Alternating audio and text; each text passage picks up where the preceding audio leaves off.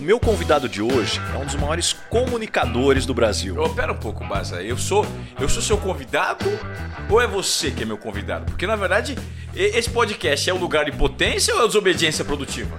Eu sei que é o episódio onde eu tô com um amigo aqui, cara, que foi o meu primeiro convidado, cara, no episódio 1 do Lugar de Potência. Eu já fui convidado no seu podcast, mas eu fui convidado online. A gente não teve a oportunidade de gravar presencial no Desobediência. Ele falou que o convidado dele é um dos maiores comunicadores do Brasil, então eu posso dizer que ele está como meu convidado hoje no Desobediência Produtiva num cross com o lugar de potência. Porque o cara, além de ser o maior headhunter do Brasil, tem 1,94m, é uma figura da melhor qualidade possível e ele nunca tinha vindo aqui presencialmente no meu estúdio. Seja meu convidado, mas. Poxa, agora, além de ser uma honra, já fiquei preocupado. Dada a tua mão aí, cara, a oportunidade de perguntar para um headhunter, eu tô mais acostumado a fazer perguntas. Mas sabe o que é gostoso dessa vez? Eu preparei um roteiro aqui em que, nesse episódio 100 do Lugar de Potência, aliás, parabéns por ter atingido um número. Eu fico extremamente, primeiro, grato e, segundo, honrado por seu episódio número 1 e o episódio número 100. E a gente fazer esse bem bolado entre desobediência produtiva e lugar de potência. O que, que eu bolei aqui? Para mim, audiência do Desobediência Produtiva e que vai fazer a diferença também para o pessoal do lugar de potência. Quem está acostumado a sentir na pele as boas perguntas do Baza, hoje vai vê-lo no lugar de responder. E eu fiz o seguinte: vai ter Dona Ângela na área, vai ter todo aquele esquema que você faz no finalzinho. Eu já bolei, tem um roteiro aqui. Topa seguir ou não? Vambora! Vambora? Então eu vou fazer o seguinte: eu já vou começar com uma introdução. Porque eu peguei uma. Eu, eu nunca tinha feito essas perguntas por Baza, porque eu não pego muito histórico, mas dessa vez eu resolvi. O Baza é um cara que é um nerd do interior. A diferença é que eu nunca fui nerd, Baza. Sou do interior também. Eu me, me propunha ser um meio disruptivo, mas sofri muito na minha infância e adolescência com bullying. Mas você é um nerd muito tímido, com a convicção que seria muito feliz dentro de um data center. Né? Que loucura. Eu também peguei outras coisas interessantes da sua formação. O cara, como é o maior headhunter do Brasil, é interessante a gente entender a formação dele, principalmente aqui para o meu público do Desobediência Produtiva, tá? Olha só, o primeiro da família a fazer faculdade mestrado em administração de empresas da Fundação Getúlio Vargas, com extensão em Behavior Science of Management for Yale e extensão em Fudan, em Xangai. Eu queria que você me explicasse o que é Fudan em Xangai. Vamos lá, Fudan é uma universidade, uma das, talvez das universidades mais famosas de Shanghai, é. que eu fui estudar lá sobre as diferenças da liderança do mundo ocidental e mundo oriental. Isso me abriu muito a cabeça. Que legal. E sabe o que eu fiquei super é, admirado, Base? É que como você mesmo sendo alguém que faz parte do mundo corporativo, como você consegue impactar as pessoas. Gente, olha que dado interessante. O Baza, além de ser o headhunter mais acompanhado do Brasil, ele não só impacta o mundo corporativo, ele diretamente impacta 2,5 milhões de pessoas por mês nas redes sociais, nas colunas, nos podcasts. Você tem coluna onde, Baza? Hoje tem coluna em algumas revistas, jornais, também sites. Então, aonde estão me dando espaço, eu quero levar a mensagem do que eu acredito. E é impressionante como o Headhunter, o, o Instagram do maior Headhunter do Brasil, ele gera valor. Eu sempre te falei que eu, fui, eu sou fã, a gente se conectou por meio do João Kepler. E o João Kepler me falou: o Basalha tem um Instagram mais legal do Brasil. E é de fato. É impressionante como você tira conteúdo não sei de onde, cara, para fazer aquele Instagram. Tem que ter uma disciplina muito grande, não tem não? Vamos então contar todos esses bastidores, essa caixa preta nesse episódio de hoje. Eu total, eu super top. E para começar a base, eu queria de cara perguntar para você é, sobre essa questão de você pô, se auto-intitular um nerd é, do interior de São Paulo, que se sente muito bem num data center. Como é que foi você, assim, partir de uma premissa de um cara do interior. Nerd normalmente é tímido. Como é que passou a ser alguém que precisa necessariamente ter uma comunicação boa, ser aberto, é, abrir network com novos nichos que você não domina? Como é que foi essa transição? Puxa, hoje depois de muitos cabelos brancos aqui, um topete para aumentar aqui o, o, o, o, cinza do, do cabelo, qual que é o entendimento que eu tenho? Acho que o primeiro é que você cresce muito com base nas suas referências. E eu cresci com um pai bastante tímido, bastante fechado, e eu por muito tempo acreditei que eu era assim também. E naquele momento, é, a percepção que eu tinha, e depois isso foi me caindo algumas fichas, é que ninguém é só introvertido ou é só extrovertido. Isso tem muito do ambiente que você está. Ainda a pessoa mais tímida ou mais introvertida, ela vai ter um grupo pequeno de pessoas que ela vai se soltar, vai falar muito. E para mim era muito claro que meu grupo de pessoas que eu tinha essa segurança para falar era muito pequeno. Só que, apesar dessa timidez, e como eu entendo como tímido, é quando você quer participar, só que você está sempre esperando a sua vez de falar e aí você nunca acaba falando, porque você espera a sua vez e você espera a coisa certa para falar. E aí a, o momento passa e você ficou para trás. Só que talvez uma característica que é minha desde pequeno é o interesse por pessoas.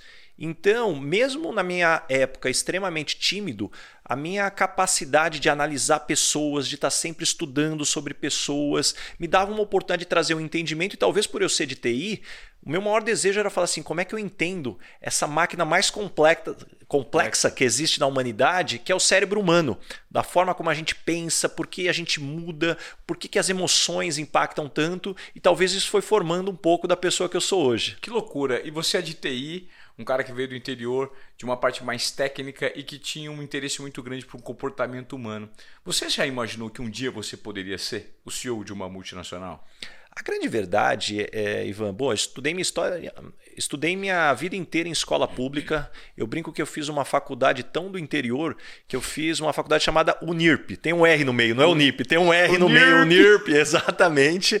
Então, naquele momento, eu talvez tinha, sem dúvida nenhuma, um desejo de me tornar um grande executivo sem saber o que era. Era muito mais uma referência de você ver em TV, em filme, e falar: puxa, olha só que legal, esses executivos viajando com uma maleta na mão, cada hora num lugar viajando, reunião com muita gente, eh, tomando decisões, só que faltava o meio do caminho. Eu sabia onde eu estava, que era Sim. muito distante, eu sabia onde eu queria chegar e aquele meio para mim foi muito desafiador. E a partir dali foi através de estudo, oportunidades, mas principalmente ter mudado para São Paulo e entender que muitas das pessoas que muitas vezes eu via como distantes ou talvez até alienígenas, nossa, as pessoas que estão ali no topo da pirâmide executiva são pessoas extremamente extremamente inteligentes, que não erram, que não falham. Inalcançáveis. Inalcançáveis. Né? E aí foi me caindo uma ficha que, na verdade, são pessoas normais. Tanto que hoje eu tenho uma convicção que eu não acredito em pessoas extraordinárias. Eu acredito em pessoas comuns que, com muito treino e dedicação, são capazes de fazer coisas extraordinárias. E eu acho que essa calibração para minha autoconfiança também foi fundamental. Legal, mindset de crescimento. Né? Não um mindset fixo, aquelas pessoas que percebem que aprender hoje e ir em busca de um ideal, é, independentemente das características que elas tenham, né, só depende delas. É muito legal isso. E você, cara, pô, lá no interior, Unirp, hoje é um palestrante de sucesso, é um podcaster. Você se mete a fazer as coisas, né, Baza? Você não fica parado. Você sempre foi muito bom de comunicação, primeiro por entender o ambiente, é, o comportamento humano e por estar como um grande entrevistador, um headhunter. Como é que foi essa transição, né, do menino simples do interior que passou a ser um cara que inspira pessoas, que tem uma narrativa legal, que tem confiança para passar os próprios valores, o que acredita no mercado, para dar ordenamento dessas informações que você hoje compartilha com as pessoas? Foi muito interessante que foi uma ficha que me caiu, que quando eu na época eu estudava soft skills, que hoje é chamado de people skills, para mim foi uma ficha que virou a hora que eu percebi que menos de 1% dos módulos de graduação, pós-graduação, mestrado são correspondentes a People Skills. E 99% são módulos de conhecimento técnico. Olha que legal. deixa eu fazer uma interferência. Que interessante que você me trouxe. Soft skills hoje são people skills. Exato. Tá bom. Porque por que, que a gente não gosta da palavra soft? Porque soft dá a impressão de ser fácil, de ser leve. E, so, e de soft não tem nada, é muito hard aprender ah. soft skills. Só que tem uma pegadinha aí. Quando você fala de aprender people skills ou hard skills, como o nosso cérebro foi ensinado a aprender muito de hard skills, a gente aprendeu a aprender dessa forma e quando você olha para people skills é completamente diferente. Por quê? Porque conhecimento técnico e hard skills você aprende de fora para dentro. Só que people skills você aprende de dentro para fora. Isso foi uma virada de chave importante para mim. E o segundo elemento foi entender que qualquer pessoa é capaz de desenvolver uma people skill, só que ela precisa de duas coisas. A primeira é intencionalidade. Não, alguém, não adianta alguém falar para você, ó, oh, Ivan, aprende isso porque é importante, porque é legal. Não, você precisa querer genuinamente de coração. E o segundo é colocar em prática. Nenhuma people skill você aprende na teoria. Você não vai aprender de oratória por ler um livro. Por fazer um curso. Você vai aprender porque você vai se colocar ali, tirar, sair da sua zona de conforto, vai se colocar à prova, lidar com o sentimento de insegurança e a partir daí você vai evoluir. É, porque as pessoas confundem muito o que é ter conhecimento sobre do que é colocar na prática, adaptar para de fato o seu meio. Né? É, você estava falando sobre people skills, é, e hoje a gente vive um momento é, de ruptura, né? de disrupção nas organizações. É necessário a gente analisar e mudar padrões de comportamento dentro das corporações para que pessoas estejam cada vez mais sendo valorizadas, principalmente por people's skills, né? que é escutativa, que é empatia, que é aprender a aprender. Hoje, eu, eu gostaria que você analisasse um pouquinho como você avalia que esteja a mudança dentro das corporações, principalmente com valorização de people's skills, se elas ainda estão engatinhando. E segundo, é, a gente nota com essa nova geração que a mudança de, de comportamento ela, ela acompanha o ritmo da sociedade. Então, a maneira de tratar o próximo dentro de uma corporação, adjetivos que você coloca hoje para um colaborador, isso tudo está mudando numa velocidade esperada dentro das organizações, assim como anda a sociedade? Eu acredito que talvez dividindo em duas partes essa resposta, a primeira delas é que tem uma pesquisa da Michael Page que mostrou que 91% das pessoas são contratadas por habilidades técnicas e depois demitidos por questões comportamentais. 91%. E por mais que esse essa informação para todos os nossos ouvintes, a hora que a gente traz, eu não tenho a menor dúvida que começa a vir nome, sobrenome, RG de pessoas que trabalharam com você, que se enquadram nessa estatística. Quando a empresa tem uma dificuldade, infelizmente, ainda a primeira coisa que vai ser avaliada é o conhecimento técnico. técnico. Não que o técnico não seja importante, tem muitas é, posições que você precisa do técnico, mas olhar só o técnico é uma é, é, um ponto que você sabe que a conta vai chegar lá na frente. Agora, sobre a questão da comunicação, eu acho isso que hoje vem se tratando muito como se fosse algo que a geração Millennium traz, mas se a gente for olhar, todas as gerações tiveram seus desafios. Como que eu consigo, como é que eu gosto de enxergar? É claro que se eu olhar somente a minha cabeça, com a minha criação, com os meus valores, talvez algumas coisas eu vou achar que é um exagero Talvez algumas coisas, talvez eu até ache que é um mimimi.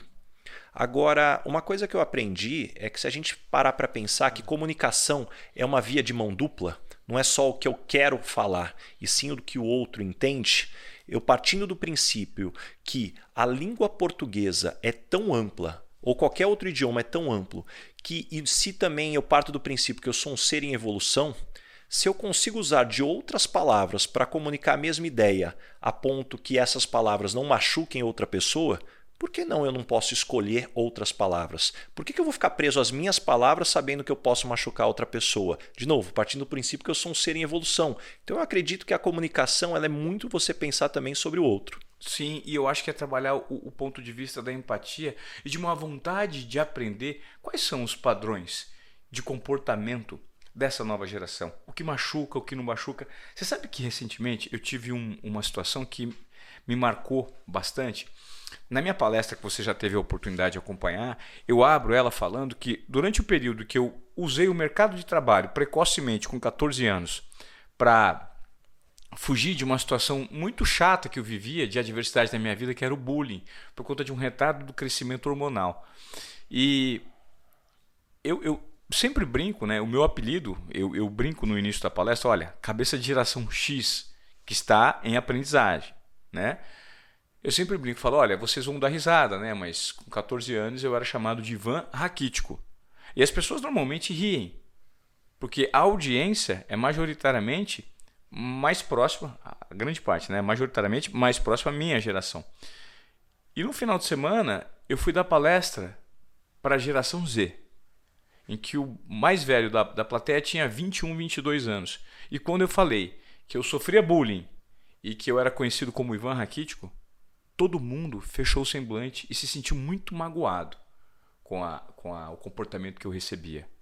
Eu falei, olha, vocês vão até rir, esse aqui é o Ivan Raquítico. Quando eu olhei para a plateia, tava todo mundo assim, poxa, que chato que fizeram isso com você, Ivan. Isso dói na gente. Ou seja, é uma geração que chegou para corrigir né, alguns comportamentos. Então, não é importante dentro das organizações essa questão do politicamente correto ou não ser tratado de uma maneira direcionada, interpretando essa nova geração? Para mim, não só é fundamental, como eu entendo que cada geração ela vem para corrigir e aprender com o que se passou das anteriores. Tanto que a nova geração, e eu aprendi isso há pouco tempo, que agora é a geração C, a geração coronavírus. São as pessoas que nasceram pós-corona, que não viveram uma pandemia. Então, o que, que isso vai trazer de aprendizado que nós não aprendemos ou que demoramos a aprender. Então, eu acho sempre interessante você pegar a nossa geração, é a geração que pegou a transição do analógico para o digital. digital. Aí você tem a nova geração que já viveu tudo dentro do digital. Aí você tem a geração que já tem um relacionamento online. Então todas essas mudanças vai fazendo com é claro que vai existir é sempre um conflito de gerações. Se a gente pegar os escritos antigos, né, da Grécia, mesmo da antigamente da, do Egito, já se falava de conflito de geração. Então a única certeza que eu tenho é que em, até algum momento da vida a gente é o provocador. A partir de um determinado momento da vida, você é o provocado. Adorei. Então, se hoje quem está aqui está se sentindo provocado, a única certeza é que a idade chegou. Então, legal. como abrir a cabeça para que você seja a pessoa mais jovem da sua idade? Que legal, cara. Gostei dessa provocação. Provocador ou provocado. Ô, ô Baza, levando em conta hoje esse momento que a gente vive, é, as corporações hoje, elas estão preparadas, dentro da experiência que você tem, para de fato proporcionar crescimento para quem é talentoso? O que, que, impede uma pessoa talentosa de crescer hoje? É estar tá na corporação certa ou não? É dela ou é da corporação? Eu acredito que em tantos elementos aqui, primeiro é a gente entender o, quais são os elementos que a gente deveria avaliar para uma pessoa ter talento. É, para mim, a, maior, a melhor estatística que define isso é a gente olhar o caso do Tom Brady, que no draft ficou em número 199. Como é que o maior campeão da liga por muito pouco não fica fora. E ó, estamos falando de uma indústria que move bilhões. Será que a gente sabe exatamente o que deve ser avaliado num jogador? De novo, estamos falando de um teste gigantesco. Ah. E eu acredito que hoje isso vale muito quando a gente olha para as corporações. Será que a gente está sabendo avaliar o que é necessário para as pessoas se desenvolverem? E depois, para mim tem um elemento também importante, que é como que a gente trata a motivação e a felicidade. Se a gente olhar, a maior parte das pessoas tem no seu currículo muito mais uma lista do que não quer fazer mais do que uma lista do que quer continuar fazendo. É raro a pessoa ter no seu currículo uma lista do que ela mais quer continuar fazendo. Então não é só sobre habilidades, tem também sobre o que você tem interesse. E para mim a felicidade é um tema que cada vez mais tem crescido nas organizações. Como que a gente pode ter organizações mais felizes? Não tem muito segredo. Pessoas felizes entregam mais resultado do que pessoas não felizes. Simples assim. Só que felicidade, para mim, é um pêndulo interessante, porque quando a gente olha a história, a narrativa da felicidade começa na história com a narrativa da postergação da felicidade. E por que a postergação da felicidade? Se a gente pensar, todas as religiões, de alguma maneira, elas pregavam a postergação da felicidade. Ou seja, não importa se sua vida agora está ruim, se você está sofrendo, se você seguir os preceitos, você lá vai... na frente é. você será feliz. Se a gente olhar, essa foi a narrativa até de construção e criação da, da, do, dos nossos filhos. Por que dos três porquinhos o porco certo é o porco, é o, é porco velho? Que em vez de estar tá brincando, ele está construindo a casa porque um dia vai ser necessário. E eu acredito que o mesmo chegou para as corporações, que em algum momento, no início do século passado, veio também a postergação da felicidade, que era: não importa que você não goste do seu trabalho, trabalhe, se aposenta e lá na frente você, você é feliz. feliz, aposentado. Só que à medida que você essa narrativa da postergação da felicidade, ela não cola mais hoje, ninguém quer ser feliz depois, eu quero ser feliz agora. A gente tem que tomar cuidado porque o pêndulo que estava num extremo, a gente soltou e foi para o outro extremo, que é a gente achar que a gente vai ter felicidade em tudo.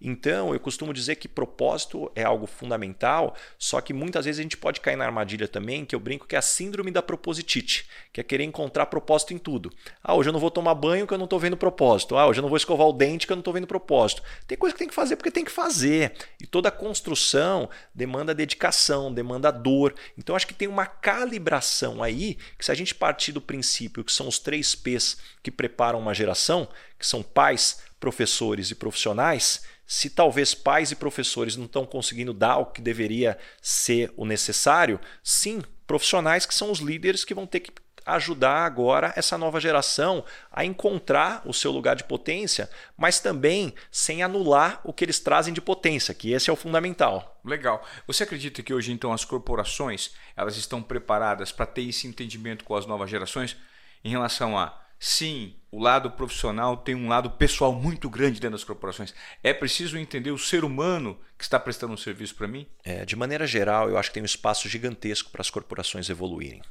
Porque uma coisa é a intenção, por mais que ela seja genuína, uhum. a outra é a preparação de todas as camadas da empresa. Legal. Porque, ora, você pode ter pessoas ainda com mindset que precisa ser ajustado, ora, pessoas que não têm habilidade de liderança para os novos tempos, ora, você tem, uma você tem um modelo de burocracia e regras que faz com que esses líderes de, de antigamente fiquem protegidos e a partir daí você não vai ter uma evolução. Talvez a grande provocação que eu sempre gosto de fazer, e eu vou deixar aqui para a nossa audiência, é: na sua empresa, os produtivos trabalham para os burocratas ou os burocratas trabalham para os produtivos? Porque tem espaço para os dois. Agora, se todos os produtivos estiverem trabalhando só para os burocratas, pode ter certeza que você está indo para o caminho errado. Que louco. Essa provocação foi maravilhosa. E eu acho que talvez a resposta da grande maioria das pessoas né, que estão dentro dessas corporações é que os produtivos estão na mão dos burocratas, infelizmente. Né? Agora a pergunta é como inverter isso? É um trabalho muito profundo de cultura organizacional. Você, hoje, como CEO da Michael Page, eu tenho uma pergunta para te fazer assim: como você toma decisões para impedir que isso aconteça? Eu acredito que o primeiro elemento é a gente saber que toda transformação ela é como uma escadaria, que escadaria se lava de cima para baixo. Não adianta você querer achar que do meio para cima as coisas vão acontecer. Então, se você não tiver o comprometimento da liderança, não vai acontecer. Eu acho que segundo, tem um elemento de como que você tem um check de sanidade todos os dias. Porque talvez uma das coisas que mais faz com que um profissional deixe de se, envolver, se desenvolver é a vaidade, é a arrogância. Só que eu aprendi que a arrogância ela tem duas faces. A arrogância ela tem o lado externo e o interno. O externo ele é muito perceptível, que é a soberba, a forma como você destrata as pessoas, a forma como você age. Só que talvez a arrogância mais perigosa seja a interna, porque ela é silenciosa. É quando você acha que você não tem mais nada a aprender, que você não tem que escutar essa pessoa, que você simplesmente só está esperando a sua hora de falar e desligou a curiosidade de entender o outro. Então, eu acredito que para mim essa forma de você lidar com a arrogância seja um dos principais pontos para a gente ir destravando as organizações nesse sentido. Foda, muito legal. Como é que você toma a decisão no seu dia a dia, Baza? Eu queria que você compartilhasse aí parte da sua caixa de ferramentas com a gente, porque você é um cara que, primeiro, estuda muito, é conectado com o mercado. Quantas mil entrevistas você fez? Eu acredito que a gente somar entrevistas, cafés e reuniões, pouco mais de 10 mil. Então, bastante Nossa. gente já tendo Nossa. falado. E como é que você toma a decisão no seu dia a dia, cara? Eu aprendi, isso foi com o Jeff Bezos, que ele fala que existem dois tipos de decisão, né? as decisões reversíveis e as decisões irreversíveis. Então, a reversível é algo que, se você precisar mudar, é muito fácil. Não, eu tenho que mudar um horário de uma reunião, eu tenho que definir se aquele projeto vai ter uma determinada pessoa envolvida. Então, isso é muito fácil. E tem as irreversíveis, quando é demitir uma pessoa, comprar uma empresa. Então, a primeira análise é decisão reversível e irreversível. Reversível você tem que tomar com velocidade. Irreversível você deveria tomar com mais cuidado. Tá. Toda vez que existe uma decisão importante, eu aprendi que a gente tem que dividir em três etapas. A primeira etapa, check de emoções, a segunda, aprendizado e a terceira, a tomada de, de decisão exatamente. Então, o que, que é isso? Primeiro, check de emoções eu tô com alguma emoção que está me influenciando nesse momento? Se tiver emoção no meio, para, vai escutar uma música, vai fazer alguma coisa que te coloque no eixo. Segundo, que é a fase mais importante, que é a fase do aprendizado, é você entender que informação você precisa buscar e com quem você precisa buscar para que você consiga enxergar todos os pontos cegos que você tem nesse momento. Humildade total, é preciso é humildade sem dúvida nenhuma. E tem uma dica: quando você está no processo de aprendizado, não só você saber que perguntas você vai fazer, para quem você vai fazer as perguntas e que informação você vai buscar, mas a dica mais importante: não pense sobre a decisão. Porque à medida que a gente pensa sobre uma decisão, a gente começa a ficar tendencioso a uma decisão E aí a gente, nosso cérebro só começa a buscar informação para comprovar o que a gente está tendencioso a tomar. Viés de confirmação. Exatamente. A partir daí, puxa, fechei o processo de aprendizado, hum. aí sim eu vou pensar na decisão. E se eu for olhar aqui sobre ainda decisões, é, não existe fórmula certa para decisão que não tem erro, mas eu aprendi que existem duas decisões que têm uma chance gigantesca de você errar. Que é quando você toma uma decisão sozinho, sem consultar ninguém, a chance é grande. E, e a segunda decisão, que esse é contra-intuitiva, é quando você toma a decisão pela maioria. Não, pera, deixa eu escutar todo mundo e eu vou tomar a decisão pela maioria. Gente, quem é que diz que a maioria tem razão? É muito fácil para o líder se ausentar de uma decisão porque ele está tomando a decisão pela maioria, mas a maioria decidiu, então vamos com a maioria. Isso é se ausentar. Um líder tem que escutar todo mundo, mas você é pago para tomar a decisão e você vai ser responsável pela decisão que você tomou. O Baza, eu fico pensando o seguinte, cara, é... levando em conta hoje é, todo essa, esse tipo de técnica que você tem, de estudo que você tem, é... eu imagino que muita gente hoje é, gostaria, eu sou uma dessas pessoas, eu gostaria de trabalhar com você. Em algum momento da minha vida a gente vai ter um negócio junto, eu não sei qual vai ser. Como é que você se enxerga hoje? Gostaria de ser liderado por você. Como é que você se enxerga hoje como líder? Acho que o primeiro ponto, talvez as pessoas podem ter a falsa impressão que eu falar sobre liderança e trazer todas essas lições pode soar que, puxa, o Baza faz isso porque ele não erra. É justamente o contrário. Uhum. Talvez por eu ter errado tanto e não ter me conformado com esses erros que eu fui buscar soluções. Acho que esse é o primeiro elemento. Então eu errei muito. E o segundo é que eu ainda erro. Só que parte de eu produzir conteúdo de liderança, quando eu comecei a produzir conteúdo, foi produzir lembretes para mim mesmo. Eu não posso esquecer disso. Entendi. E o ponto interessante, que é, é a terceira etapa disso daí, é porque meu time ele acompanha o meu conteúdo. Então, hora ou outra, eles me provocam. Baza, você não está falando sobre a escutativa? É o será, talk, é. será que agora você está escutando? E, cada, e, tem hora que vem cada soco no estômago, Entendi. que isso me dá um check de sanidade e realidade fundamental. Então, isso para mim é um processo de aprendizado contínuo. E entender que, puxa, se você lembrar todos os dias que a gente tem dois ouvidos e uma boca, a nossa capacidade de aprender é tão bacana, que é o que Stanford chama de vitalidade intelectual que é a capacidade de se manter curioso como uma criança, porque é isso que vai dar energia para aprender. Você e aí é curioso, por exemplo, você me fala e você criou o seu podcast chamado Lugar de Potência, né?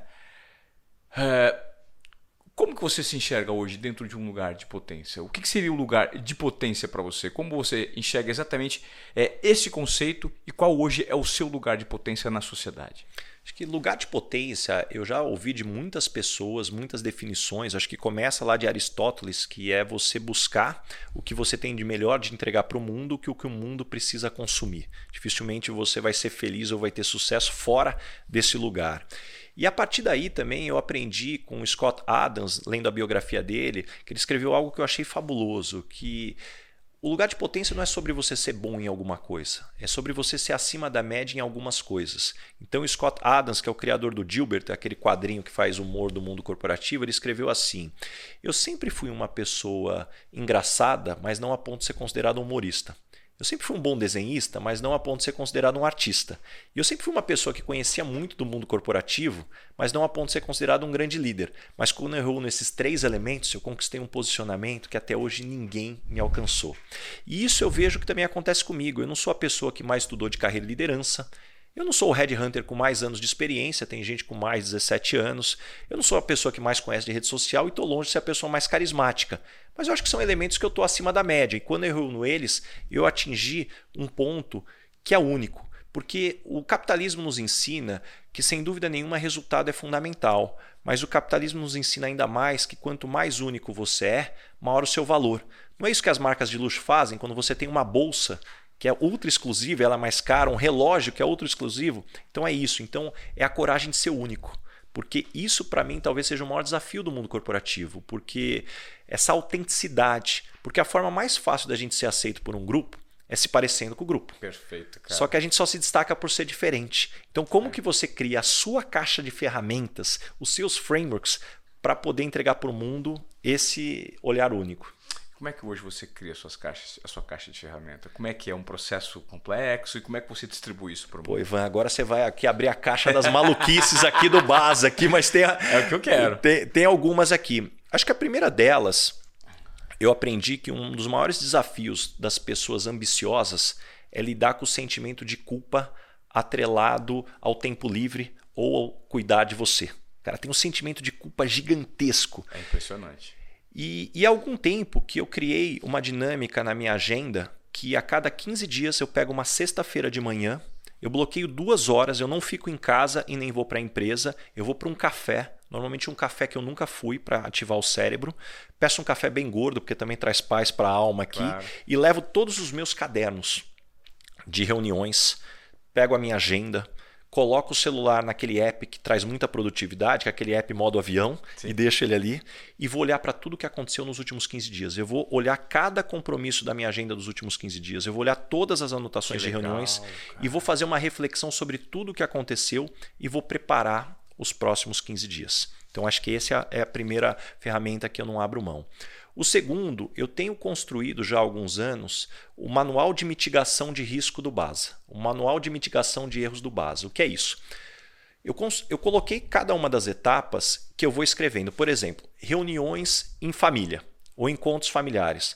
Puxa, eu coloquei um bullet point. É importante você lembrar que as pessoas são diferentes, que as pessoas têm ambições diferentes, que a sua opinião pode não agradar a todos. Toda vez que eu vejo que eu errei em alguma coisa quando eu estou com a família, eu vou lá e escrevo um novo bullet point. E você deixa isso à mostra em algum lugar? No Evernote. Eu tenho um Evernote que eu tenho ali tudo anotado. É. E ali eu vou escrevendo tudo que vai acontecendo. Depois eu tenho, cada vez que eu tenho que ter uma reunião dura com alguém, esse é um outro item. Puta, checa as emoções Entende se você tem todo o ponto de vista. Se você não tem segurança sobre esses dois, remarca a reunião. E eu tenho sobre vários elementos que eu costumo errar na minha vida, eu vou colocando bullet points. Então, quando eu vou entrar numa nova reunião, que eu tenho que ter uma reunião difícil, eu leio esses bullet points e faço um check de sanidade comigo mesmo. Nossa, que legal, cara, porque você você aprende com a sua trajetória, você evidencia os riscos a qual você pode ser submetido, os aprendizados que você teve e você consegue o tempo inteiro racionalizar que isso deve ser colocado em prática. Porque uma das coisas que mais nos incomoda é a gente estar tá errando os mesmos erros. Então, Sim. no final, o que eu estou buscando é cometer erros novos. E talvez para colocar um último aqui, eu também tenho uma dinâmica de escrever as, as minha, fazer o meu manual de reflexão. O que é esse manual de reflexão? Eu tenho, de novo, uma página no Evernote que é meu template de reflexão, onde eu tenho categorias. Puxa, o pessoal, saúde, profissional. Então, no pessoal eu tenho um bullet point, o meu filho, outro bullet point, minha esposa. Na saúde lá o bullet point, puxa, exercícios, no outro alimentação, bebida alcoólica, profissional, o nome de todos os meus reports, o nome de todos os grandes projetos. E aí eu me permito a cada 10, 15 dias, um dia eu gosto de acordar cedo, antes de todo mundo, e eu pego esse template e eu paro de 3 a 5 minutos em cada bullet point. Minha relação com a minha esposa minha relação com meu filho, minha relação com exercícios, cada projeto da empresa, cada um dos reportes e vou ficando com o caderno só anotando os insights que vão vindo. Então, talvez o que algumas pessoas podem chamar de intuição, a outras de acessar informações não organizadas do cérebro, eu vou tentando extrair isso para me dar muitos insights do que talvez estão sendo pontos cegos ou coisas que eu não estou fazendo da forma mais adequada. O Baso, quando você me fala quando você tá, me dá essa aula, por exemplo, de organização, que eu acho que principalmente é uma, uma aula de disciplina e organização, né? É, analisando o seu perfil, dá para perceber que você consegue separar muito. Você é muito executor, né? Você executa tudo muito bonitinho, tem uma disciplina é, que dá sustentação a esses processos que você estabeleceu consigo mesmo. E a pergunta que eu te faço é: de repente, para nossa audiência, tanto do lugar de potência quanto para desobediência produtiva, já que isso é uma collab especial né, do centésimo programa seu, é... e quem não é tão organizado? Né? Porque de repente, poxa, isso é maravilhoso. Eu acho, por exemplo, maravilhoso a maneira que você se organiza. Só que talvez eu não consiga ter esse nível de organização e de disciplina. Qual seria o primeiro passo para aos poucos tentando entender que isso dá resultado? Eu acredito que o primeiro passo é você ter tempo para você.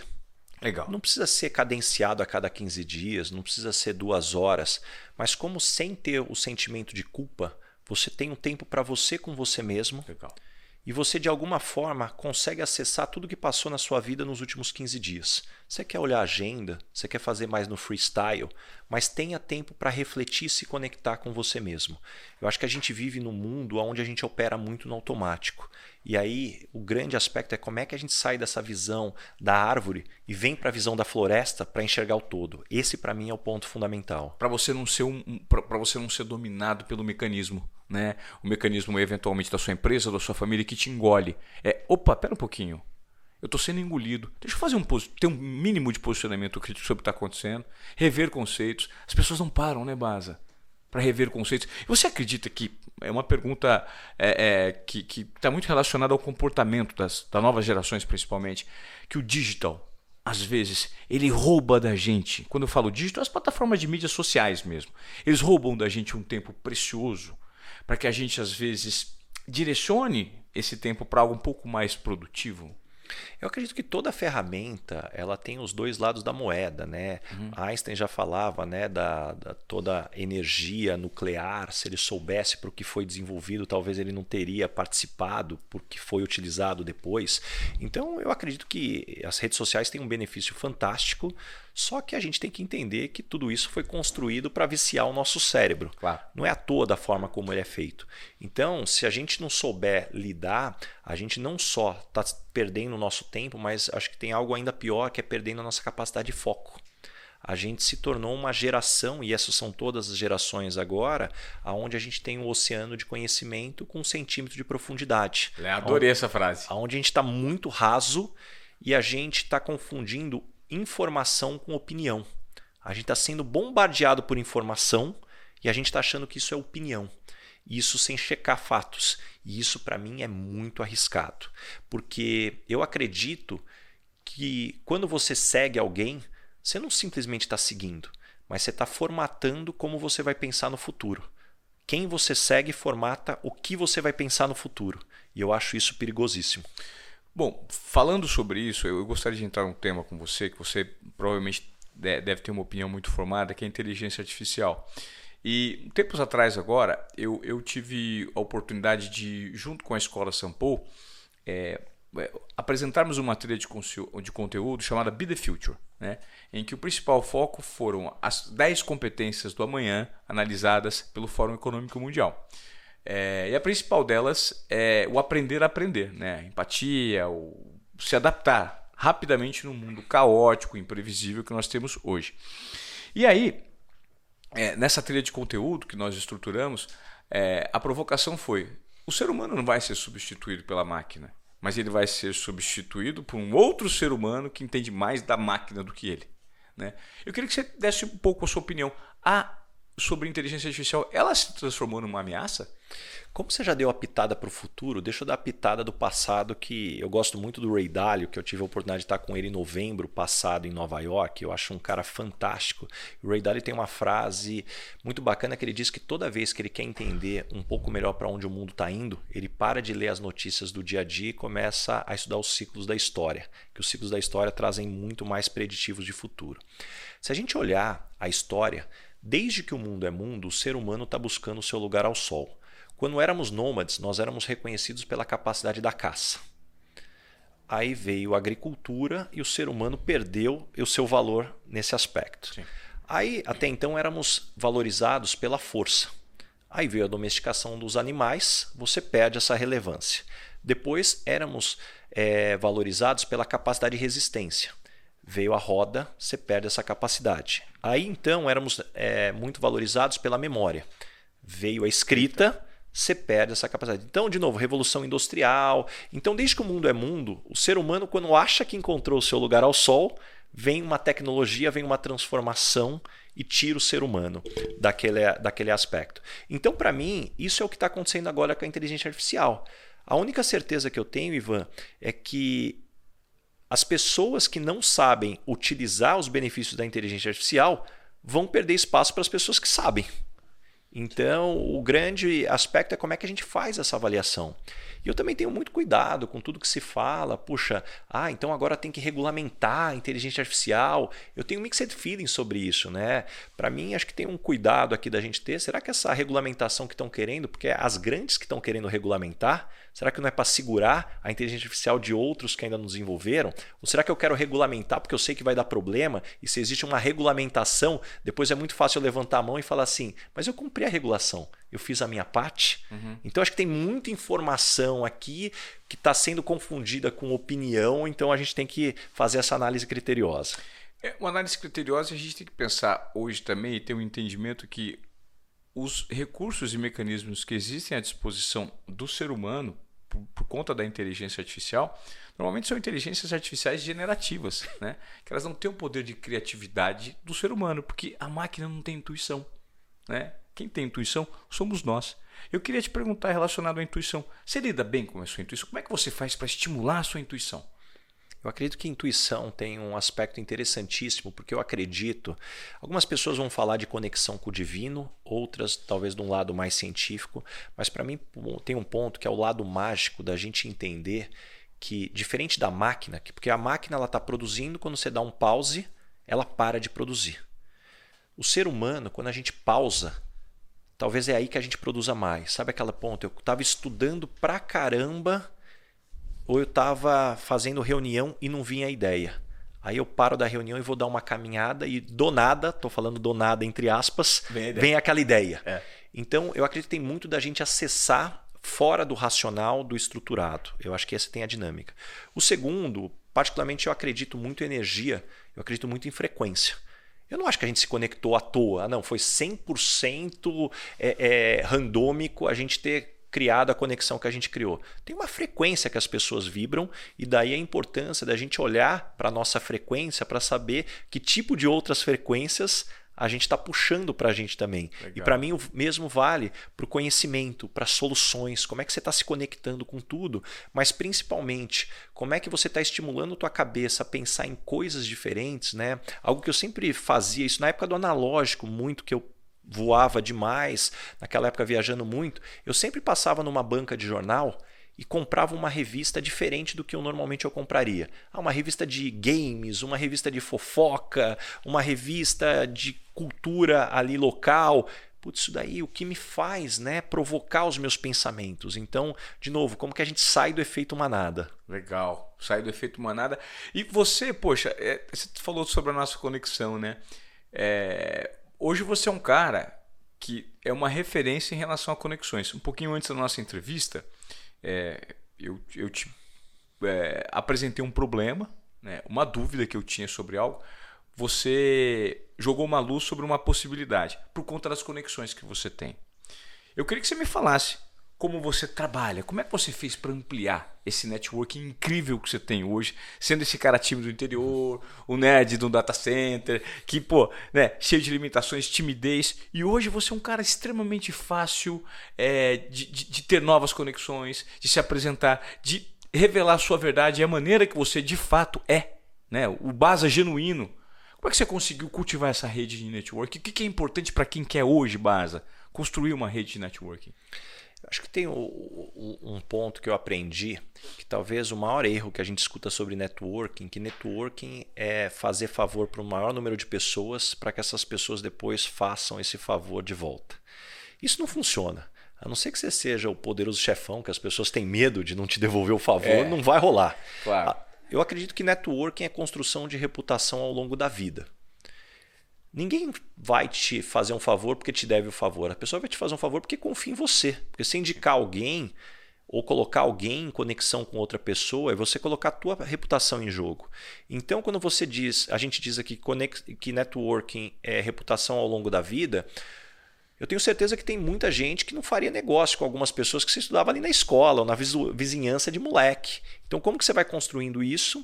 E talvez o meu lado mais nerd organizado, hora ou outra eu gosto de fazer uma reflexão, de fazer uma lista de todo mundo que eu conheço e colocar uma classificação A, B, C e D. O A é o amigo, ah. o B é o bom contato, o seu contato e o D é o D, quem eu desejo conhecer. Eu conheço ele, mas ele não me conhece, ou ela. E eu tento colocar metas todo semestre de D transformar em C, C em B e B em A. E teoricamente ninguém sofrer downgrade, sofrer downgrade. Legal. Então acho que isso é uma forma de eu estar sempre refletindo como eu estou perto. É lógico que não é super estruturado. Uma coisa é o framework como eu gostaria, mas eu não sou tão organizado aqui. Mas eu acho que essas reflexões são fundamentais. Mas eu acho que é sempre um sentimento genuíno de falar assim: puxa, deixa eu ser quem eu sou se eu conseguir ajudar, eu vou ajudar, eu não vou esperar nada em troca e no final do dia vamos se divertir, porque eu acredito que as conexões no mundo moderno elas se dão por três fatores. Ou porque você tem um sentimento com alguém, seja um sentimento de amor ou porque você se diverte com aquela pessoa. O segundo é porque você aprende com aquela pessoa e o terceiro é porque você faz negócio, você ganha dinheiro. Então, sentimentos, é aprendizado e fazer negócios. Desses três são importantes, eu acredito que sempre um sozinho é muito fraco. Dois começa a ser muito forte. E se você tiver alguém que você tem bons sentimentos, você aprende com a pessoa e ainda ganha dinheiro com ela, cara, não solta essa pessoa de jeito nenhum. É, por isso que eu quero um dia, tá faltando só o terceiro ponto. Eu tenho que fazer negócio com o Baza, porque esse cara. E esse dia vai chegar, Baza. Vamos lá. sem pressa e sem pausa. Né? Eu queria que você me falasse um pouco, você estava falando de conexões. Hoje, o mundo pós-pandêmico, né, ele se transformou num mundo híbrido, principalmente dentro de corporações. Como é que você avalia esse mundo híbrido? Ele é positivo? Ele é, ele é negativo? As pessoas estão sobrecarregadas hoje, que estão lidando nesse momento híbrido? Porque, pô, eu, eu tomo como referência o meu irmão. O meu irmão trabalha híbrido, cara. Ele passou a trabalhar igual um maluco. Advogado de banco, tá trabalhando em casa o tempo inteiro reunião. Vive atolado das 7 da manhã às 9 da noite. Então, como é que é esse, esse, esse cenário pós-pandemia? O híbrido vai predominar? Não vai predominar? As pessoas vão voltar para o presencial? O que você tem mapeado? É, do que eu acredito que eu venho estudando, acho que de novo a gente cai no erro do pêndulo, que aí uhum. tem o efeito manada. Durante a pandemia, tudo virou agora o online, tudo é remoto, agora você tem uma onda, não, não, esquece tudo, agora é tudo presencial e todo mundo correndo e repetindo isso. Eu acredito que o grande primeiro ponto é a gente entender que nenhuma empresa tem uma fórmula que vai funcionar enlatada. Para mim, são quatro elementos que deveriam ser considerados para que a gente possa entender se uma empresa pode ter o presencial, o híbrido ou o online. O primeiro deles é prontidão. Aquela vaga, ela, a pessoa, ela tem totalmente autonomia para trabalhar sozinho, não precisa de ajuda de ninguém. Esse é o primeiro elemento. O segundo é quando a gente olha a referência. A pessoa que vai trabalhar ali online ou presencial, ela é referência para alguém, seja porque ela é um líder, ou porque ela é sênior, ou porque ela é uma referência na cultura. Quanto mais ela é referência, mais eu preciso dela próxima das outras pessoas. Perfeito. Terceiro, desenvolvimento.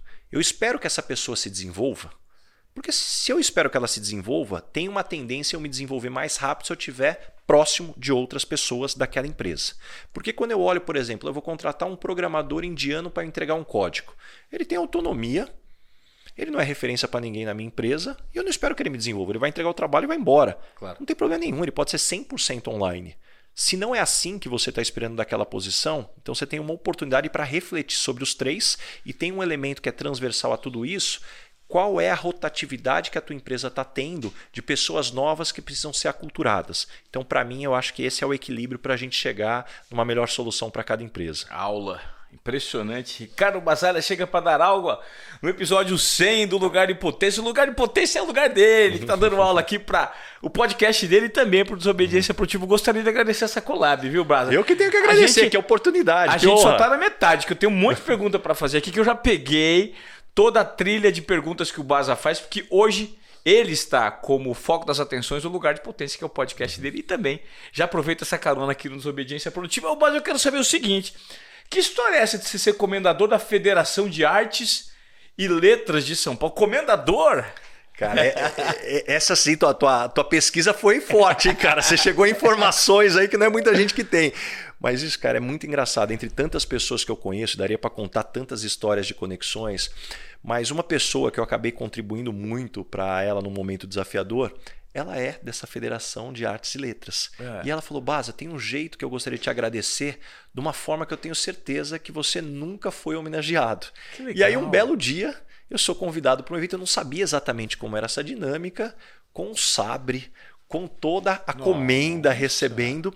Mas o mais engraçado é que foi justo naquela época que tinha a novela do Comendador. Ah, e aí virou piada entre os amigos, cara. O Baza virou Comendador, cara. Então é, é essa é mais uma, mais uma das facetas aí. O Baza virou Comendador, só falta ir pra novela das oito agora. É. Ô, ô Baza, a gente já falou um pouquinho sobre intuição aqui. É... Eu vou puxar um outro assunto, que é o seguinte: como é que a gente consegue manter o equilíbrio, é, no seu caso, entre vida pessoal e vida profissional. Né? Eu acho que essa é uma dor de muita gente, é uma dor recorrente aqui nos Obediência Produtiva. Pô, eu misturo meu CPF com CNPJ, quando eu, eu, eu consigo ter tempo para minha família, aí, porque eh, muitas pessoas convivem com a culpa, eu sou uma delas. Né? Eu sou, já confidenciei aqui para algumas pessoas, para algumas pessoas não, eu deixei público já, que o meu papel de pai, né, pai separado da mãe dos filhos e com uma nova pessoa do meu lado agora, às vezes ele é invadido por um momento de culpa, né? Pô, será que eu estou trabalhando demais, estou dando pouco espaço para os meus filhos? Como é que você separa isso na sua rotina? Bom, acho que o primeiro eu posso te dizer bem-vindo ao time, cara. Eu tô com você. Acho que esse sentimento de culpa ele é extremamente desafiador. Acho que primeiro por a gente ter tantos papéis, isso faz com que a gente, querendo ser perfeito em todos os papéis, a única certeza é que a gente está devendo para todo mundo. E isso para mim é muito forte. Eu brinco que talvez se hoje fizesse um teste vocacional, acho que o meu daria agiota, de tanto que eu me cobro, de tanto que eu estou puxando isso daqui. E também entender que existem elementos que, assim, puxa, eu quero ser um ótimo pai, mas talvez nem todas as brincadeiras que meu filho quer fazer eu vou gostar. E eu vou fazer com ele, mas eu vou fazer sabendo que não é a minha natureza e eu não posso me sentir culpado, talvez, por não gostar de brincar de Lego, por exemplo. De Lego eu adoro, não é o melhor exemplo. Mas aqui dentro de, desse aspecto. E também entender que quanto mais a gente for diferente entre o profissional e o pessoal, maior vai ser esse conflito. Nós somos uma pessoa só e a outra se confunde. Eu estou na empresa, vem uma mensagem no grupo da família do WhatsApp. Eu estou no final de semana com a família, vem uma ideia do trabalho. Então eu acho que a gente deveria levar com mais leveza, mas talvez o principal elemento, Ivan, é aprender a falar não. Talvez essa seja uma das maiores dificuldades que a gente tem, porque falar não para algo que é chato, que é ruim, ou que não traz resultado é muito fácil. Mas como que a gente fala não para o que é legal, para o que é bacana, mas que talvez pode estar ocupando espaço de algo que é mais importante? Então, para mim, talvez esse seja um dos maiores desafios. Pô, adorei. O dizer não, né? E que muitas pessoas têm dificuldade. Eu noto que eu tenho muita dificuldade de dizer não. É aquela vontade sempre de ajudar, né? fazer pelo outro e se colocar em segundo plano. Faz muito sentido essa resposta sua e vou tomar como um ponto de reflexão, não só para mim, acho que para nossa audiência também. Qual é a definição para você, Baza, de sucesso profissional?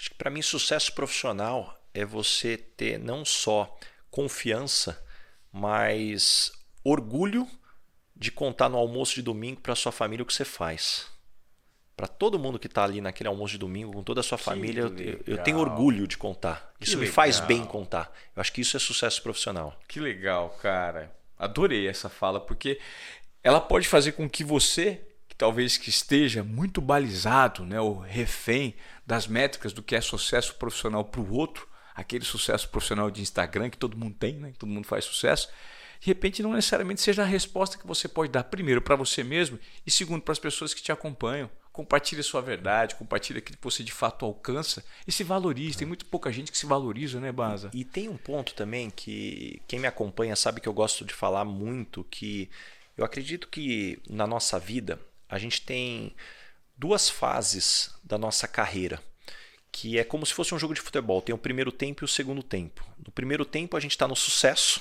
na fase do sucesso. No segundo tempo a gente vai para a fase do significado.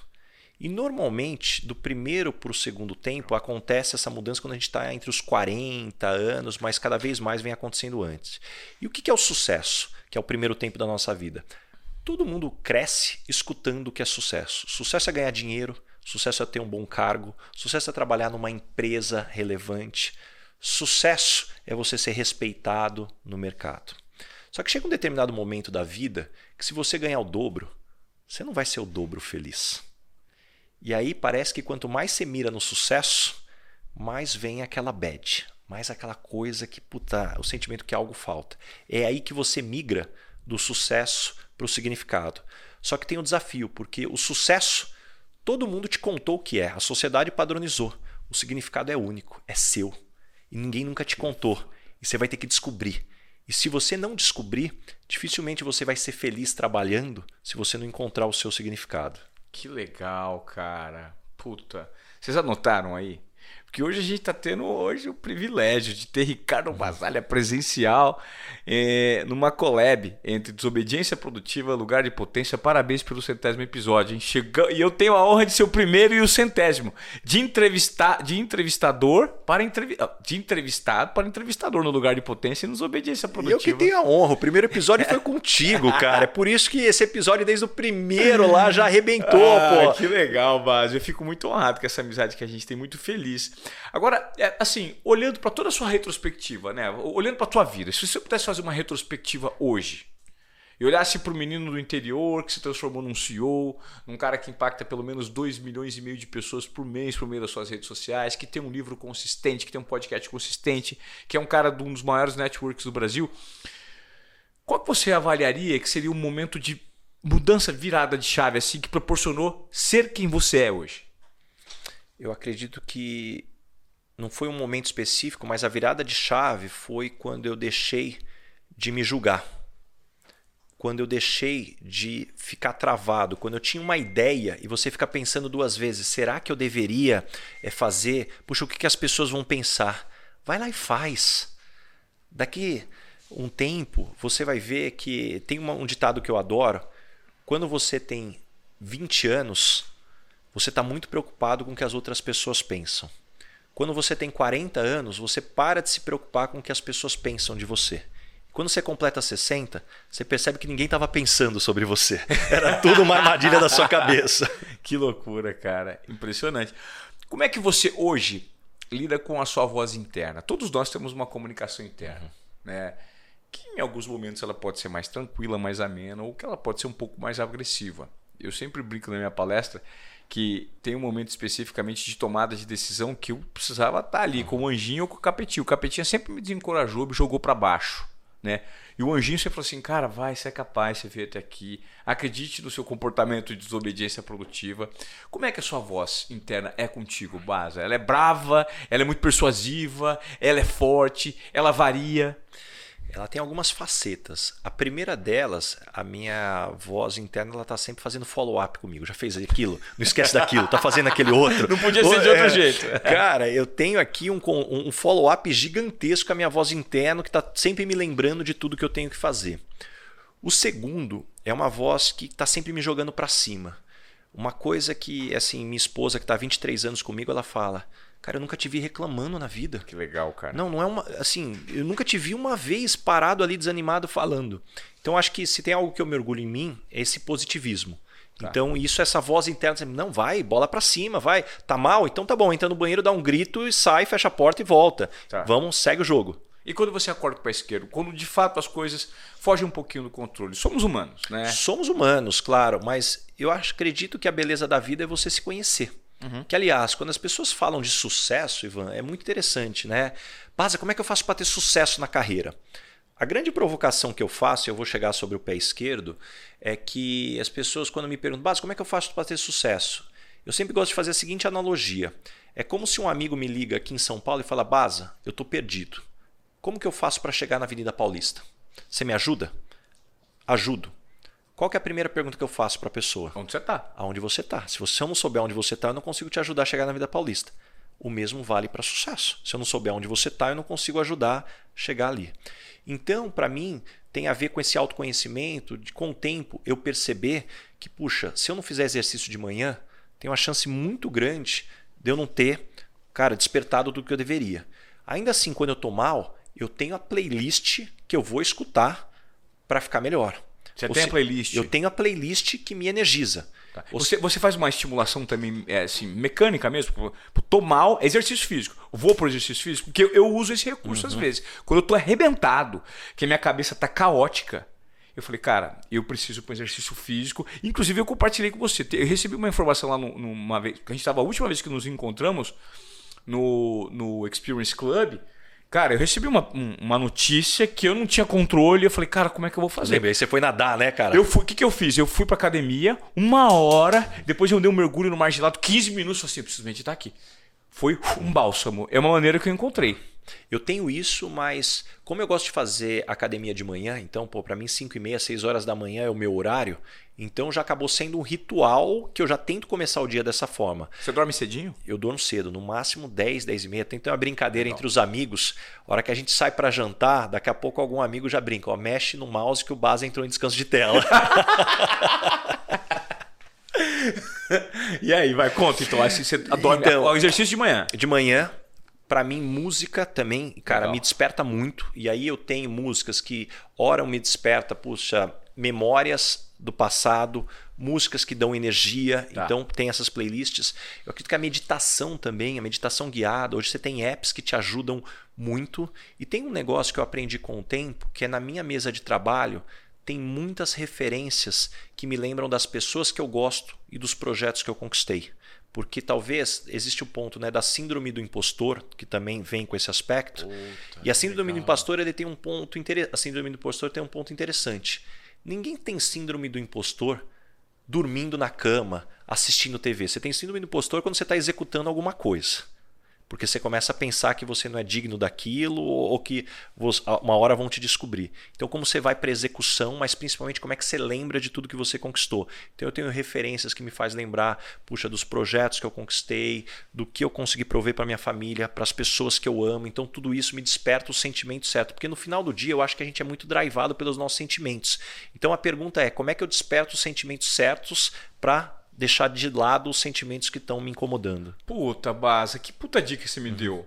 Eu nunca tinha pensado nisso. E a provocação que eu faço hoje aqui para vocês dos dois podcasts. Você já colocou isso em prática quando você está naquele momento difícil, complexo da sua vida? Pense como o Ricardo Basalha acabou de dar uma baita é, sugestão para a gente colocar. Todos nós vamos passar né, por esses altos e baixos da vida pessoal e profissional, mas você já parou para pensar e analisar tudo que você conquistou de positivo, o quanto você foi inovador, o quanto você foi corajoso, o que te trouxe até aqui? Porque a gente acaba passando, de certa forma, é, um panozinho ali para o nosso eu mais frágil, né? Se desculpe e saiba que todos nós somos suscetíveis ao erro e temos momentos grandiosos. Se ancore nesses momentos grandiosos, que pô, isso dá uma força danada, né, Baza? E tem uma coisa que eu aprendi que me marcou, que o contrário de sucesso não é fracasso. O contrário do sucesso é desistir. Porque enquanto você está lutando, cara, ainda não é fracasso. Fracasso é quando você parou e você aceitou. É. Então isso para mim é muito forte. Tem uma frase é, que eu vi numa reportagem do Cleito Conservani, um grande amigo meu da TV Globo, de, de histórias de superação, né? E ele, quando estava numa maratona, naquelas super maratonas malucas, né? E, e, ele não desistiu, ele terminava, né? Porque ele ouviu uma frase que exatamente ele, ele compartilhou, né? Ele fala: a dor e, e o desconforto absurdo, ele é temporário. Desistir é para sempre ele sempre vai ficar marcado pelo cara que desistiu de uma maratona, como aquele desafio que eles propôs no caso dessa reportagem fazer. E que as bolhas no pé, a cãibra, uma dor absurda, isso ia ser temporário, desistir é para sempre, né? Eu adorei essa definição sua. É, isso para mim é muito forte e é claro que não vão faltar momentos que o, a gente vai querer parar, que a gente vai querer terminar, mas acho que é aquela hora, vai no banheiro, joga uma água na nuca, joga uma água no rosto, não toma uma decisão. Muitas vezes a diferença entre continuar e desistir é aquela fração de alguns segundos que você só abaixou, respirou. Porque no final do dia, o nosso sucesso é definido pela sequência de sim e nãos que a gente vai falar ao longo da vida. Claro. Então, como que a gente pode refletir sobre cada sim e cada não que a gente vai ter que falar? Muito legal. Ô Baza, momento Headhunter aqui. Qual é a pergunta que você faz em todas as entrevistas? Pô, tem algumas aqui. Olha só, abrindo a caixa preta. Tem uma que quem me acompanha sabe, porque eu já falo sempre, é quando as pessoas não gostam de você, normalmente qual é o motivo? Eu adoro essa pergunta. Porque eu quero saber como você se percebe Uau, no ambiente. Essa pergunta é boa, hein, meu? E eu brinco que não tem resposta certa, mas tem duas muito erradas, que quando a pessoa fala ou, nossa, sabe que quando as pessoas não gostam de mim, elas não me falam? Não, tem, você tem que descobrir. Ou quando alguém te responde, você sabe que todo mundo gosta de mim? Aí você fala, puxa, nem Jesus Cristo agradou a todos, eu tenho a honra de ter o primeiro aqui na minha frente. Mas tem outras perguntas que eu gosto também. Tem que fatores da sua história fazem você ser quem você é hoje? Eu quero saber o que te forjou. Outra pergunta que eu gosto é de tudo que está escrito no seu currículo, o que, que você tem mais orgulho? Eu acho que isso vai dar pistas muito importantes de motivação e de propósito. E quando as pessoas, por exemplo, trazem, no seu caso, quando as pessoas não gostam de você, normalmente qual é o motivo? Cara, a lista é grande. Se a gente chamar minha esposa aqui, a gente consegue fazer um Excel aqui para organizar melhor. Mas eu acredito que, para mim, o grande ponto. Vamos lá, vamos elencar, porque abrindo aqui caixa preta, como a gente combinou. O primeiro, eu posso ser extremamente direto e objetivo e perder na forma. O meu cérebro é muito objetivo. Eu sou a pessoa que toda vez que eu vou mandar mensagem para alguém, eu já saio escrevendo e quase sempre eu volto. Tá. Oi, bom dia. E ainda tá bem bom. que eu não mando porque eu sou muito objetivo e essa forma pode atrapalhar algumas pessoas. Legal. Tem o segundo aspecto também, que muitas vezes eu tenho. Eu, hoje eu venho criando o cuidado de muitas vezes olhar só o lado da, do meu ponto de vista e como eu me coloco no lugar do outro, mas sem ter o meu pensamento. Porque se colocar no outro, no lugar do outro, com o seu pensamento, você vai fazer igual o outro. Claro. Como que você consegue refletir sobre isso? Mas acho que de tudo que a gente está colocando, para mim, eu acho que o meu maior desafio, eu sou muito duro com as pessoas, de maneira geral. É mesmo, Porque, mas... como eu sou muito duro comigo mesmo, tá. quando eu sou metade duro com as pessoas, eu já estou sendo extremo. Mas eu acostumei a, a me cobrar dessa forma. E às vezes esse parâmetro faz com que eu erre muito com as outras pessoas. Que tipo de pessoa não dá certo trabalhando com você? Cara, somebody love. Pessoa enrolona. Tá. Cara, isso desperta em mim requintes de crueldade, porque eu vou começar a fazer perguntas para a pessoa se dar mais nó nela mesma, dar corda para ela se enforcar, e isso não é legal. Então eu vou fazer essa pergunta para você: o que, que você tem mais orgulho do que está escrito no seu currículo? Eu acredito que o que eu tenho mais orgulho é de ter uma história aonde, por onde eu passei, eu fiz a diferença. Putz, que legal. As pessoas vão esquecer, tem algo que eu, eu tenho comigo, vão esquecer o resultado que você entregou com elas, o projeto que você fez, mas elas nunca vão esquecer como você fez elas se sentirem. Isso para mim é o que fica. O que você proporciona, né, cara? Muito legal. E o que, que o Baza perguntaria, hoje o Baza sentado aqui, nesses dois podcasts, o que, que o Baza perguntaria para o Baza Headhunter? Para mim, acho que a grande pergunta que eu gostaria de fazer para mim mesmo é como que a gente pode construir pontes entre as gerações? A gente está num, num, num, ponto que hoje me, me, me, me, chamou muita atenção. Na última vez que eu estava em Nova York, eu tive a oportunidade de estar com a Maria, Maria Hella, que foi a ganhadora do Prêmio Nobel da Paz. E ela estava falando, ela me falou um negócio que me marcou. Ela falou assim: infelizmente hoje a gente vive num mundo que só os extremistas têm ganhado voz. Isso vale para a mídia, isso vale para o algoritmo, isso vale para a política. Só que nada de valor foi construído na humanidade por extremistas. Tudo de valor que foi construído na humanidade até hoje foi construído por moderados que souberam olhar o que tinha de melhor dos dois lados. Que incrível essa fala. E eu tenho um medo gigantesco da gente estar tá caminhando para as organizações, para os extremistas. Porque eu, quando você me falou isso, agora me veio um monte de, de extremista que tem uma, uma repercussão absurda na sociedade. E como a sociedade passou a ser. Haja vista o, o momento de, de, polarização política que a gente ainda vive no Brasil, né? Não existe meio termo para nada, existe sempre um, alguém muito contundente de um lado, querendo apontar erros do outro lado. E o extremismo hoje, infelizmente, julga o moderado como isentão, o em cima do muro. exatamente. Tentando forçar o moderado a se tornar um extremista. Isso é perigosíssimo. Ô Baza, agora, pô, nada mais justo do que a gente fazer um momento Dona Ângela. Aqui nos Obediência Produtiva, com lugar de potência, episódio 100, um episódio especial. Então vamos lá. Agora a tarefa tá dada para você. Você vai completar a frase. Eu sou esquisito porque Cara, eu sou esquisito porque minha cabeça não para nunca. Quando as pessoas perguntam, Base, quantas horas você trabalha por dia? eu respondo, todas que eu tô acordado. Minha mãe brinca que eu descanso carregando pedra, mas eu adoro. Então, para mim, minha mente está sempre em ebulição. Isso normalmente as pessoas acham estranho. A mente acelerada demais, né? Muito, muito. Não para. Eu também acho que eu me identifico um pouquinho com essa mente acelerada, que às vezes o desafio é justamente você. E ela só desacelera quando eu tenho o foco em alguma coisa muito específica. Está tão acelerada que eu preciso alguma coisa que retenha a minha atenção ou que me é. pegue pela curiosidade ou pelo humor, porque daí eu consigo parar. Não, e essa aceleração, às vezes, é muito engraçado que você vai procurando coisas diferentes.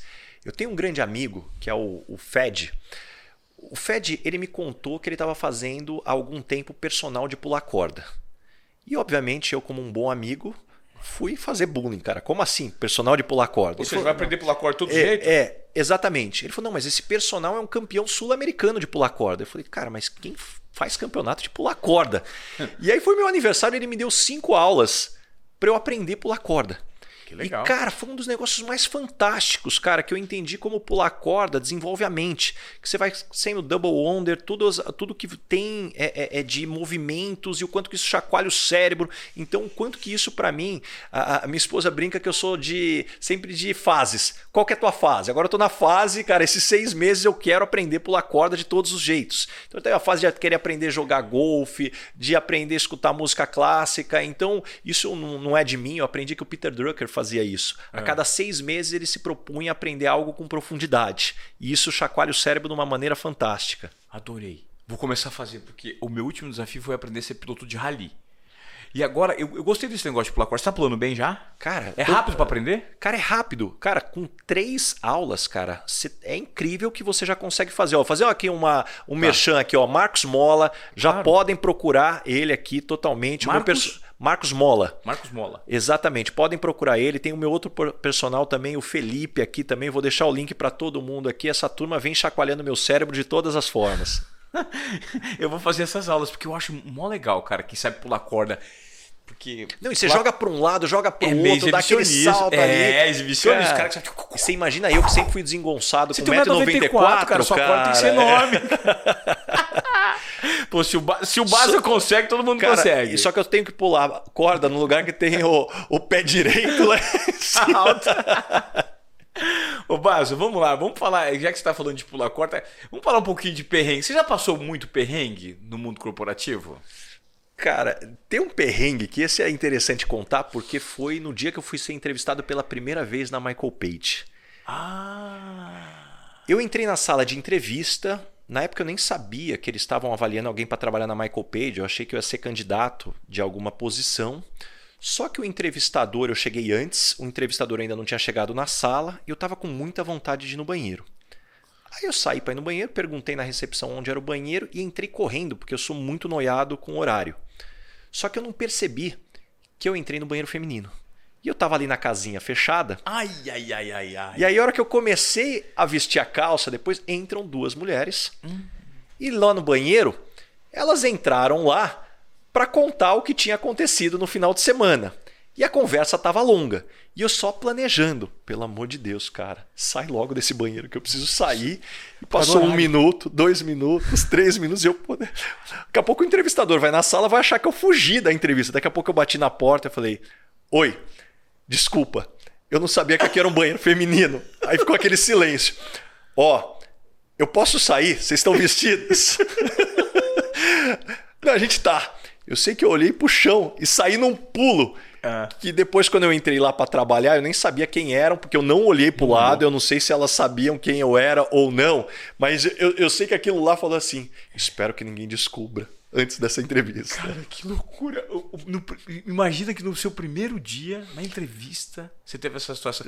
Você poderia só eventualmente sair do banheiro e falar assim: ó, puta, pessoal, eu ouvi a voz de vocês que gostaria de me desculpar porque acho que eu tô no banheiro errado, mas entrei inadvertidamente, enfim. É que meu receio é que era, a entrevistadora era mulher. Ah, E eu falei, eu não Deus sabia, será que a entrevistadora é justamente quem tá no banheiro? Esse cara tá sediando esse doido, o que tá fazendo no banheiro feminino?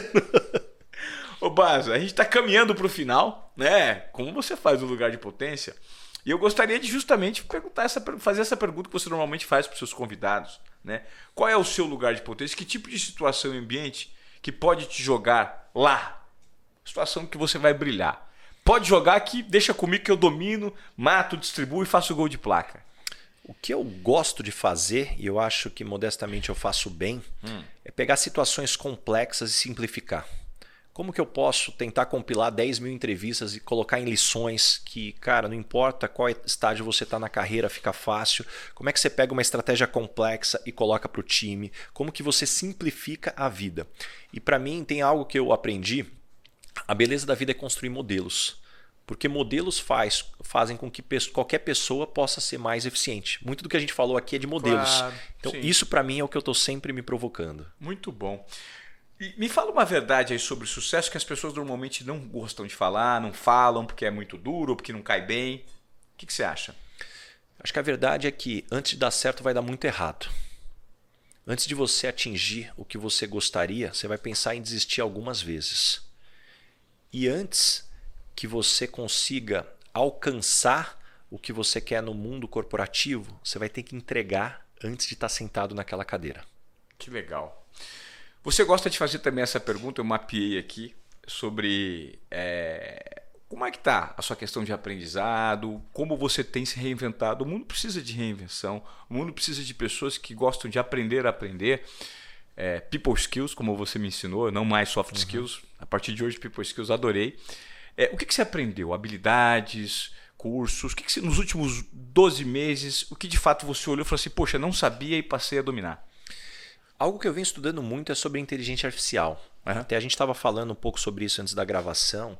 Como que a gente pode entender essas ferramentas para a gente potencializar não apenas o que a gente pode produzir, mas principalmente o que a gente pode aprender. Eu tenho perguntado, eu tenho conversado pelo menos de uma a duas horas com o ChatGPT por dia, que perguntando legal. dos mais diversos temas e depois falando: bom, e se eu tiver que explicar tudo isso para uma criança de 5 anos, como é que você ensinaria?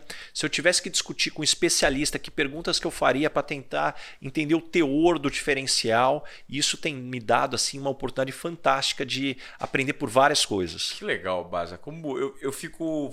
É, eu adoro conversar com você porque você me inspira você é um cara que o tempo inteiro está na zona de fora da zona de acomodação querendo, né? Você e você estava me explicando algo super interessante que é o fato de ser conselheiro hoje de algumas empresas e você é.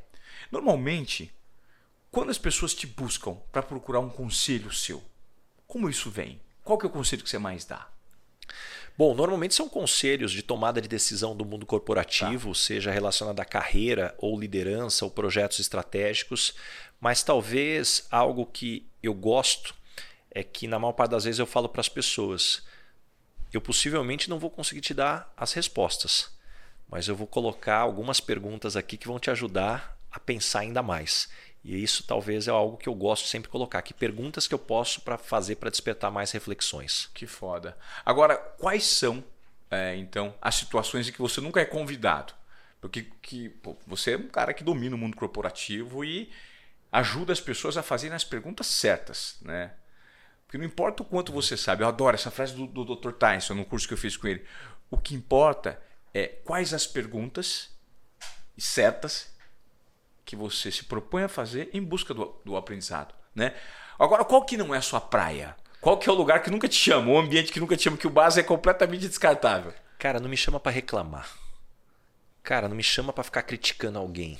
Tá. Cara, eu tenho quase que uma repulsa disso, cara. Eu corro disso, energia ruim, energia pesada, reclamação, falar mal das pessoas. Quer ver algo que me incomoda quando você está falando num grupo que estão falando mal de alguém que não está no grupo. Cara, isso não é comigo, assim. Definitivamente para mim isso é energia ruim. Legal, pô. Ô, Base, eu gostaria agora de que você deixasse pra gente aqui, cara. É, você é um cara que se desenvolve a todo momento, você compartilhou parte da sua rotina, da sua trajetória né, com a gente. E além do chat GPT, que eu acho que pode ser uma dica, né, as pessoas começarem a se aperfeiçoar no uso dessa inteligência artificial generativa, é, dá outras dicas de conteúdo, fontes de conhecimento que podem agregar aqui na nossa audiência do Desobediência Produtiva e no Lugar de Potência? Uma dica muito simples que eu dou para todo mundo e me ajuda bastante é: eu tenho hoje nove perfis do Instagram. Nove? Nove. Eu tenho um perfil só, perfil só para seguir conteúdo de liderança um perfil só para seguir conteúdo de humor. Eu tenho um perfil só para seguir os concorrentes, que não vou seguir no meu perfil. Eu tenho um perfil para seguir notícias do dia a dia. Por que, que isso para mim é importante? Porque quando eu vou entrar no Instagram, eu escolho que conteúdo eu quero que devorar. eu não quero que o Instagram, o algoritmo escolha o que eu vou. Absorver. Caramba, eu vou escolher. Caramba, que dica foi essa? Game changer aqui para nossa audiência. Mas você está hackeando o sistema. Esse, e, quanto, e se eu tenho perfis que só sigo o conteúdo de liderança, ele está sempre me sugerindo novos perfis melhores de liderança. E o mesmo vale para todos os outros temas que eu estou sempre avaliando. Sensacional. Então, baseado nessa quantidade de perfis que você tem, né, seguido e nessa vida puta organizada, direcionada que você tem, que é referência para mim, para muita gente aqui, para os dois podcasts hoje, me sugere aí três pessoas para eu trazer para o Desobediência Produtiva que você acha que pode gerar valor. A gente está no lugar de potência também, mas como hoje eu roubei a cena no episódio 100 do Desobediência Produtiva para entrevistar um entrevistador do lugar de potência, me conta aí três pessoas que podem ser interessantes para a gente trazer. Cara, três pessoas que eu adoraria, vou falar do mundo corporativo. Tá. Eu adoraria entrevistar o Fábio Barbosa. Eu acho que ele tem uma história à frente do tempo quando fala das questões de SD, de cuidado, de felicidade. Acho que é um. Segundo, Carlos Brito que muito tempo presidente da Embev. Nossa, esse cara é incrível. Esse cara produziu muito, transformou muito. E eu gostaria, um terceiro colocar, eu adoraria entrevistar o Carlos Gosling, que é foi o presidente da Renault Nissan por muito tempo, que ah. quase foi preso lá no, no, Japão, ele ficou em prisão domiciliar, escapou numa caixa de, de instrumentos musicais, num avião particular, pousou no Líbano que não tem extradição para o Japão. Adoraria entender mais, porque tem uma série aí de discussões sobre o que foi certo, o que foi errado, o que foi armação para ele. Eu adoraria entrevistar ele. Caramba, Baza. Você trouxe essa história, essa última história incrível. O Carlos Brito eu acharia isso ultra interessante entrevistar também, justamente por. Eu vi uma palestra dele. É, em Stanford, inclusive. Tem, de Stanford. tem duas de Stanford no YouTube. É? Quem não assistiu, para agora e vai lá assistir. Eu vi uma em inglês dele, em Stanford. Uma delas. Eu vou procurar é. outra, que é incrível. É impressionante como ele tem uma mentalidade de cercar de pessoas boas, de, de, de, de bons profissionais para fazer com que a execução do negócio de fato aconteça, né? Incrível. Agora, pra gente terminar, meu amigão, é. Pô, pra você, o que é felicidade? Cara, felicidade para mim é o que a gente tá vivendo agora. Para mim, felicidade é quando eu quero. Eu não gostaria que esse momento acabasse. Acho que toda vez que a gente está vivendo algo que a gente fala assim, cara, por que, que tem que acabar? Por que, que não pode continuar mais tempo? Eu acho que a gente está sendo feliz. Legal. Eu acho que a nossa vida é quanto mais a gente se cerca de momentos como esse. Legal, Baza. Poxa, eu gostaria imensamente de, primeiro, agradecer a sua escolha para que eu participasse desse episódio de número 100, que eu sei o valor da simbologia na sua vida e também na minha, né? Nós somos pessoas que nós nos conectamos lá atrás e todas as vezes, cara, que eu abro o Instagram para ver uma mensagem sua, para trocar uma ideia contigo, ela é um ambiente, é, é, um momento em que eu percebo que a sintonia, a energia é muito verdadeira, admiração mútua, respeito. Então, é um, é um grato presente que a vida me deu ter a possibilidade, primeiro, de participar aqui nesse episódio com você e mais do que isso, saber que quando eu puder contar com um perfil como o seu, né, em relação aos seus conhecimentos, ao seu carinho, à sua atenção, eu tenho. Então, eu acho que essa é a graça do networking da vida, das pessoas, das descobertas que a gente tem. Então eu gostaria assim imensamente de te agradecer primeiro por ter me escolhido, né, para ser o episódio número 100 e por ter me é, liberado essa oportunidade de fazer entrevista contigo para os dois podcasts, que eu acho que a gente ganha muito nessa troca, né? Ivan, eu que tenho a agradecer. Você sabe o quanto eu te admiro. Acho que você é um cara de coragem, um cara desobediente, é um cara que poderia estar tá uma vida muito acomodada, uma vida onde você já tinha atingido um sucesso. E esse, para mim, eu acho que é a diferença de quem vai além. Pessoas talentosas chegam um determinado momento da vida que vem numa bifurcação. Eu posso ter uma entrega mediana e ainda assim eu estou acima da média. Estou tendo um esforço mediano com uma entrega acima da média e ainda assim eu sou diferenciado. Ou eu quero me provocar a ser melhor todos os dias. Isso dói mais, mas é isso que te faz ir além. E você, sem dúvida nenhuma, está nesse segundo grupo. E, cara, te admiro demais. Obrigado ah. e que honra ter você aqui, cara, comigo. Ô, oh, cara, que, que maneira bonita de terminar esse podcast. Poxa, eu espero, então, assim, do fundo do meu coração, que tanto a audiência do Lugar de Potência quanto do Desobediência Produtiva, né, Baza? Pô, compartilhem esse podcast. Foi um momento em que nossa amizade, o nosso conhecimento, eu dei o meu melhor aqui como entrevistador, porque eu sei que o entrevistado era cinco estrelas, e ele o mesmo, acredito, porque a gente já revelou essa, esse carinho mútuo, né? Pô, compartilha esse conteúdo, né? Vamos fazer esse conteúdo chegar em mais e mais pessoas, vamos fazer esse podcast viralizar. A gente entregou a nossa verdade, a nossa essência, o nosso tempo, que é o que a gente tem de mais genuíno aqui. Então, conto muito com a sua audiência do Lugar de Potência, do Desobediência Portiva, vamos bombar esse episódio. A gente precisa fazer com que esse papo chegue em mais pessoas. Vamos lá, Ivan. Muito obrigado mesmo. E, poxa, um agradecimento super especial à tua audiência. Eu sou fã, você sabe, eu estou sempre comentando. Legal. Desobediência Produtiva foi quem me inspirou a ter meu podcast, você sabe disso. É ah, é importante eu registrar de novo. Que legal. Até a próxima, hein? Essa entrevista vai entrar para a história.